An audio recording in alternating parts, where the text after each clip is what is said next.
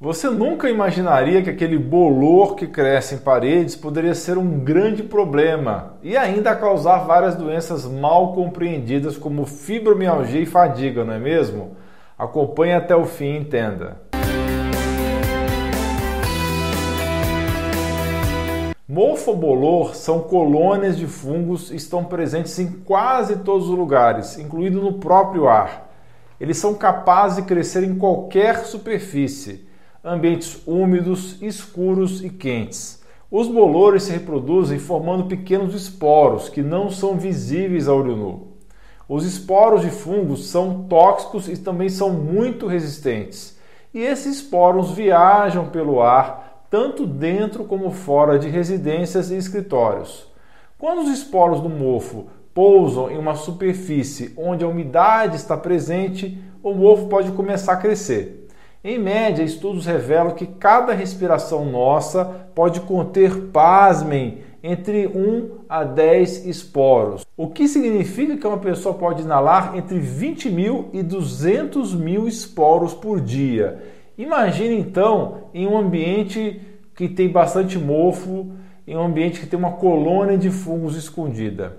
Esse tema é ainda um desafio para os médicos e não deixa de ser um tabu. É muito difícil de diagnosticar e também tratar, pois tudo está interligado. Sintomas relacionados ao cérebro, ao intestino, pele, pulmões e reações do sistema imune, disfunção mitocondrial, problemas do sistema endócrino, entre vários outros problemas. Mas se acharmos a causa raiz do problema e soubermos tratar, consequentemente podemos lidar muito mais fácil com os outros fatores ligados.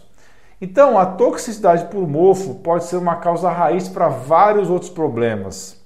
Pode contribuir para a fadiga, pode levar ao aumento do cobre no organismo e sobrepujar um dos sistemas antioxidantes ligados a esse metal, pode interferir no sistema imunológico, pode causar uma suscetibilidade, uma vulnerabilidade à cândida, que é outro fungo, a leveduras, pode ainda causar aumento de suscetibilidade ao cibo, que é o crescimento exagerado de bactérias no intestino delgado, e também várias outras infecções. Frequentemente também piora a chamada síndrome de ativação dos mastócitos, que é tema do vídeo que eu gravei há alguns dias e está no card e na descrição, levando então ao surgimento de sintomas semelhantes e frequentemente indistinguíveis de alergias.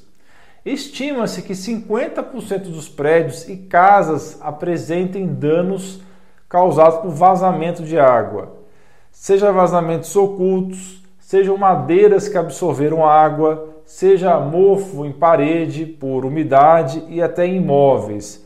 E embora o crescimento de mofo em uma parede pode ser visível facilmente, também pode se esconder atrás de uma parede, de armários, debaixo de uma pia, debaixo do gesso, em tecidos, alimentos, carpetes, sótão, plásticos, qualquer outro lugar e que possa não ficar evidente para as pessoas que moram naquele ambiente pode estar até dentro de um sistema de ar-condicionado. Onde houver danos causados pela água e umidade, existe um meio ideal para que o fungo cresça. E esse fungo pode ser tóxico e, ao crescer rapidamente, pode produzir esporos que transportam toxinas que podem ser respiradas e levam ao adoecimento. Mas são todas as pessoas expostas ao mofo que ficam doentes? Não. Em uma casa com mofo, em que morem, digamos, cinco pessoas, pode ser que quatro sejam completamente saudáveis e somente uma adoeça. Aí que entra a junção da genética com o ambiente. Aparentemente, 75% das pessoas têm capacidade de lidar com essas toxinas. Já cerca de um quarto ou 25% apresentam uma vulnerabilidade genética e não são capazes de produzir anticorpos e outros meios de eliminar essas toxinas.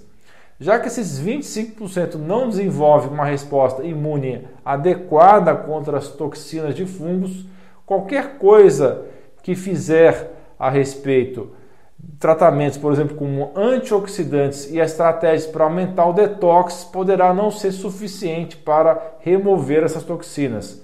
Mas quais seriam então os sintomas provocados pela exposição do mofo?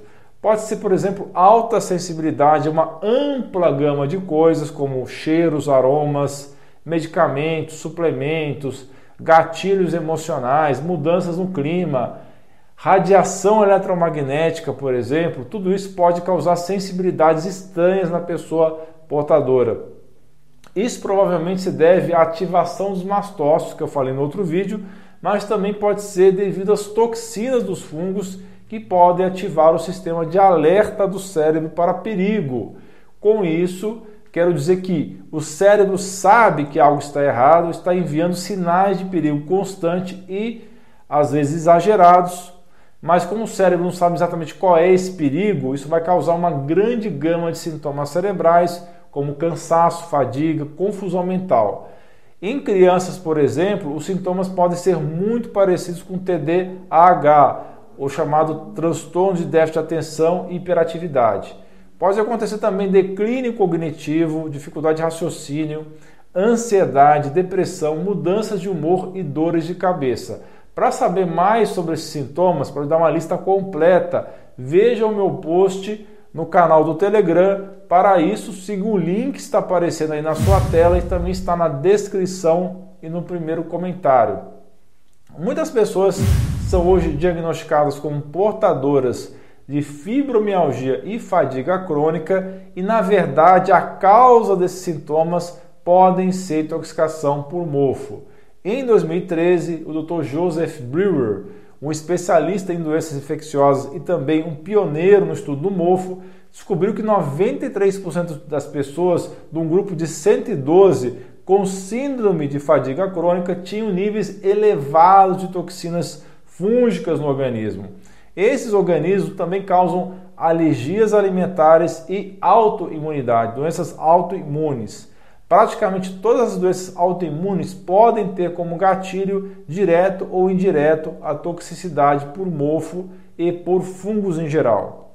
Outras doenças, como é o caso do Parkinson, especialmente formas atípicas da doença e também a doença de Alzheimer, podem ter como uma das principais causas a toxicidade por mofo. No recente trabalho pioneiro do Dr. Dale Bredesen, que eu fiz o curso dele sobre déficit cognitivo, então, nesse trabalho desse grande cientista americano a respeito do Alzheimer, ele descobriu que a toxicidade por mofo ou por fungo é uma das principais partes da investigação dessa doença, é uma das partes mais comuns do Alzheimer e também deve ser tratada para a pessoa melhorar como um todo desse quadro. Mas como será que essas toxinas do mofo agem? Elas entram nas células no nosso organismo inicia um processo inflamatório e dificulta um detox do, do corpo. Elas podem se ligar a membranas celulares e depois de estimular essas membranas podem recircular no organismo, causando então sintomas exacerbados. Há evidências de que o mofo pode colonizar seios da face, seios paranasais, pulmões e o trato intestinal. Isso explicaria porque, para muitas pessoas, Somente sair de um ambiente mofado e não ser mais exposto não é o suficiente para aliviar os sintomas.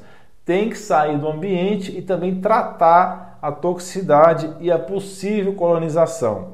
As toxinas do mofo basicamente vão para o corpo através do fígado e da vesícula biliar e de lá eles são redistribuídos para o resto do corpo e também podem parar na bile e da bile para o trato gastrointestinal e serem reabsorvidos. Porque a bile ela é reciclada, porque ela precisa ser conservada, então 95% dessa bile é reciclada e nesse processo de reciclagem acaba acontecendo a reintoxicação das toxinas que deveriam sair pelas fezes. Portanto, em pessoas geneticamente vulneráveis, elas vão acabar acumulando essas toxinas. Infelizmente, apesar do crescente conhecimento sobre a toxicidade dos fungos, ainda sabemos pouco, precisamos saber mais. Mesmo entre os médicos pioneiros, cientistas pioneiros, há ainda muitos debates sobre os melhores exames disponíveis, qual seria a melhor avaliação e o melhor tratamento.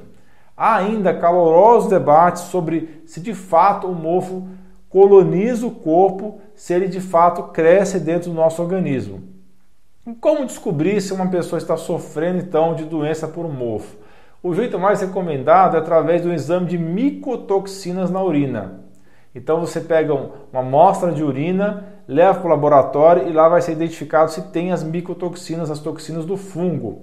Embora existam alguns marcadores inflamatórios inespecíficos e que podem ser testados, eles não são próprios de mofo, podem aumentar, por exemplo, na doença de Lyme. Então, o exame de micotoxinas é muito importante para identificar quais são as exatas toxinas presentes para guiar o melhor tratamento. Infelizmente, somente estão disponíveis nos Estados Unidos e Canadá.